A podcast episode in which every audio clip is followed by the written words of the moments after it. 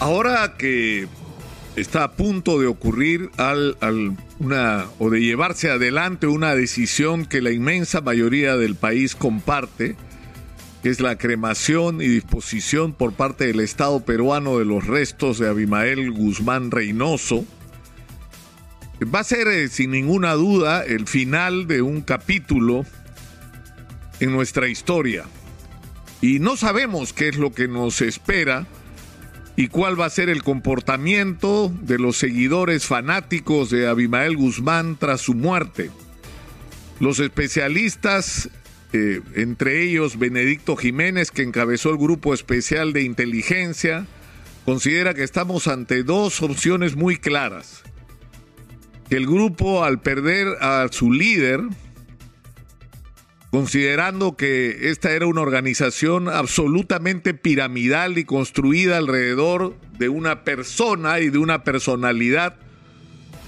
endemoniadamente fanática y que se creía a sí mismo una especie de Dios todopoderoso,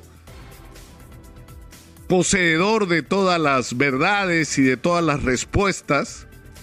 y cuya dictadura tenía que ser impuesta de manera violenta a los peruanos, eh, no está. Y cuando él no está, significa que se quedaron sin el principal motivo de su existencia. Y que una de las posibilidades es la disgregación de Sendero Luminoso. Es una organización que hay que insistir, como lo hemos hecho acá durante años, es una organización que ha persistido luego de la captura de Abimael Guzmán. Y que si bien la facción mayoritaria correspondiente a la que encabezaba desde la cárcel Abimael Guzmán y Elena Iparraguirre, decidió suspender las acciones armadas y hubo otros grupos de los cuales queda hoy el de Quispe Palomino en el Braem.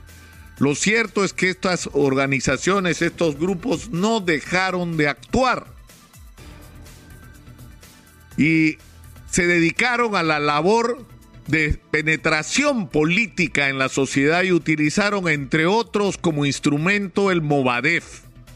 bajo el supuesto reclamo de la reconciliación entendida a su manera, de una amnistía, según ellos, que debía ser aplicada a los seguidores de Abimael Guzmán en la cárcel y al propio Abimael Guzmán, pero también a los militares acusados de violación de derechos humanos, pero con ese discurso en el que en ningún momento había una autocrítica ni un arrepentimiento sobre el papel cumplido en la sociedad y menos aún una renuncia a las acciones armadas y a la violencia como manera de acceder al poder, es lo que han estado haciendo todos estos años. Sendero Luminoso ha seguido vivo y una posibilidad para la que tenemos que estar preparados es el regreso de alguna forma de violencia, que haya o la organización o una facción de esta que pretenda regresar a la violencia. Y tenemos, insisto, no solo que estar preparados, sino que tenemos que ser absolutamente conscientes y estar unidos todos aquellos que estamos a favor de la democracia más allá de las diferencias que tengamos, de que la violencia tiene que ser desterrada de la vida política, que la imposición de las ideas se hace en las urnas, que quienes gobiernan y toman las decisiones son las mayorías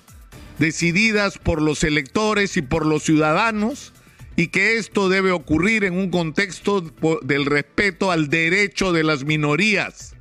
que lo que queremos construir y estamos construyendo es una sociedad donde no solamente hay libertades, sino donde hay tolerancia y respeto entre unos y otros, más allá de nuestras diferencias, porque compartimos el objetivo común de construir una nación donde los ciudadanos disfruten de las riquezas con las que la historia nos ha regalado. Pero la violencia tiene que ser algo desterrado definitivamente de nuestras vidas. Y lamentablemente, Hoy no solamente enfrentamos al grupo Equispe Palomino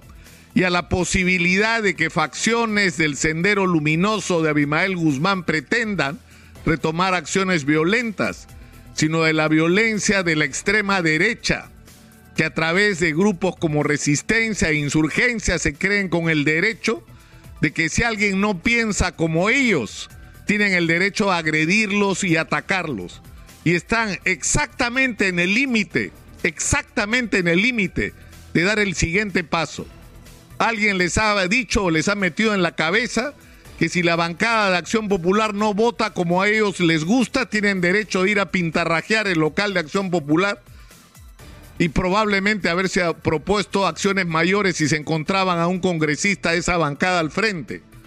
Se han creído con el derecho de que cuando sus dirigentes inventaron el cuento del fraude electoral podían ir a la casa de los responsables de los organismos electorales, amenazarlos a ellos y a sus familias. Esto ha generado un espíritu en un sector de la sociedad preocupado por el destino del país de una manera absolutamente legítima ante la eventualidad de un gobierno de izquierda y han convertido esa preocupación en un terror y un pánico y han pretendido empujar esos sentimientos que, insisto, pueden ser legítimos de un sector de la sociedad hacia la violencia. El Perú tiene mecanismos democráticos para resolver sus problemas y las decisiones de la sociedad y de los ciudadanos tienen que ser encaminados a través de esos procedimientos que la ley y la constitución establecen. Y es por eso que tenemos que rechazar de manera tajante toda forma de violencia.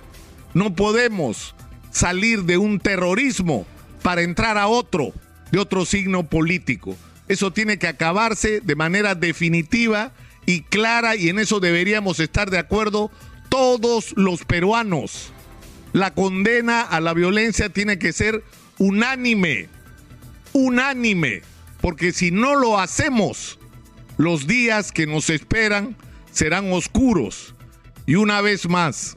el Perú no solo está enfrentando la peor crisis de su historia desde el punto de vista sanitario y de crisis económica y social, sino que está enfrentando por tercera vez en la vida republicana la extraordinaria oportunidad de explotando adecuadamente los recursos que tenemos, transformar la vida de todos los peruanos. En el Perú puede ocurrir una gran revolución productiva que nos dé los recursos que necesitamos para darle educación, salud, infraestructura, trabajo digno, agua, vivienda, acceso absolutamente a todos los derechos a la inmensa mayoría de los peruanos. Tenemos por tercera vez en nuestra historia republicana la posibilidad de convertirnos en un país del primer mundo. Pero para lograrlo, entre otras cosas, tenemos que desterrar definitivamente la violencia de nuestras vidas.